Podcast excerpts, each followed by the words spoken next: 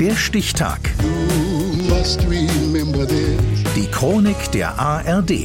19. Mai 1973. Heute vor 50 Jahren griff die britische Marine in den zweiten der sogenannten Kabeljaukriege ein, bei denen es um Fischerei in isländischen Gewässern ging. Katharina Spethmann. Ein echter Krieg ist die Auseinandersetzung im Mai 1973 in den Gewässern vor Island nicht. Aber sie sieht so aus. Britische Aufklärungsflugzeuge fliegen übers Wasser und beobachten für die Royal Navy die Schiffe des Gegners. Britische Kriegsschiffe sind an jenem Samstag seit 16 Uhr im Einsatz. Der Gegner, das ist in diesem Fall die isländische Küstenwache. Sie will britische Fischtrawler in einer 50 Seemeilenzone um Island am Fischen hindern. Reporter Fritz Wirth berichtet aus London. Verteidigungsminister Lord Carrington sagte vor einer Stunde, dass der Hauptgrund gewesen sei, die britischen Fischer zu schützen. Es gibt kaum einen Zweifel, dass die britische Regierung durch die Kapitäne der britischen Fischereiflotte vor Island zu dieser Maßnahme gezwungen worden ist. Um seine Bestände vor Überfischung durch fremde Nationen zu schützen, hat Island seine Zone seit 1952 immer weiter ausgedehnt.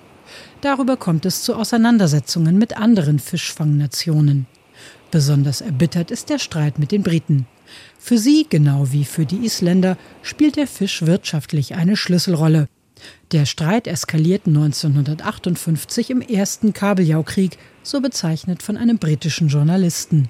Der Spiegel schreibt damals, an den betrüblichen Spannungen in NATO-Kreisen ist der nachwuchs- und wanderfreudige Kabeljau insofern schuld, als er es infolge seiner tierischen Unvernunft versäumt, sich entsprechend den politischen Bedürfnissen gleichmäßig über die Ozeane zu verteilen. Die 50-Meilen-Fischereigrenze hat Island zum 1. September 1972 eingeführt.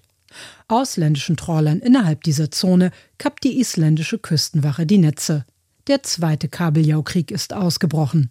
Ein deutscher Fischer. Ich muss sagen, der Isländer, jeder verteidigt sein Recht, aber es darf doch nicht in eine Piraterie ausarten.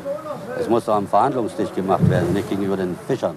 Die Mannschaft eines britischen Trawlers wehrt sich, versucht den Propeller des isländischen Küstenschutzbootes mit einem Nylonseil zu blockieren, schmeißt mit Kohlen, Müll und einer Axt und schießt auch musikalisch scharf mit Rule Britannia über den Bordfunk. Die Zusammenstöße, durchaus im Wortsinne, man rammt sich auch gegenseitig, häufen sich. Isländische Politiker drohen mit einem NATO-Austritt. NATO-Generalsekretär Josef Lünz vermittelt. Schließlich geht es mitten im Kalten Krieg auch um den isländischen NATO-Stützpunkt Keflavik, von dem aus sowjetische U-Boote im Nordatlantik beobachtet werden. Anfang November 1973 unterzeichnen beide Seiten eine Einigung. Sie hält zwei Jahre bis zum dritten Kabeljaukrieg. Er wird am 2. Juni 1976 durch Verhandlungen beendet. Reporter Fritz Wirth bescheinigt den Briten, sich dem Verdacht einer peinlichen, nutzlosen und überkommenen Kanonenbootpolitik ausgesetzt zu haben. Das war im Umgang mit einem NATO-Verbündeten nicht nur eine befremdliche Taktik, es machte aus dem Konflikt auch eine David-Goliath-Konfrontation, in der sich die internationalen Sympathien automatisch dem Schwächeren zuneigten. Am Ende hat sich Island auf ganzer Linie durchgesetzt und seine Zone auf 200 Seemeilen ausgedehnt.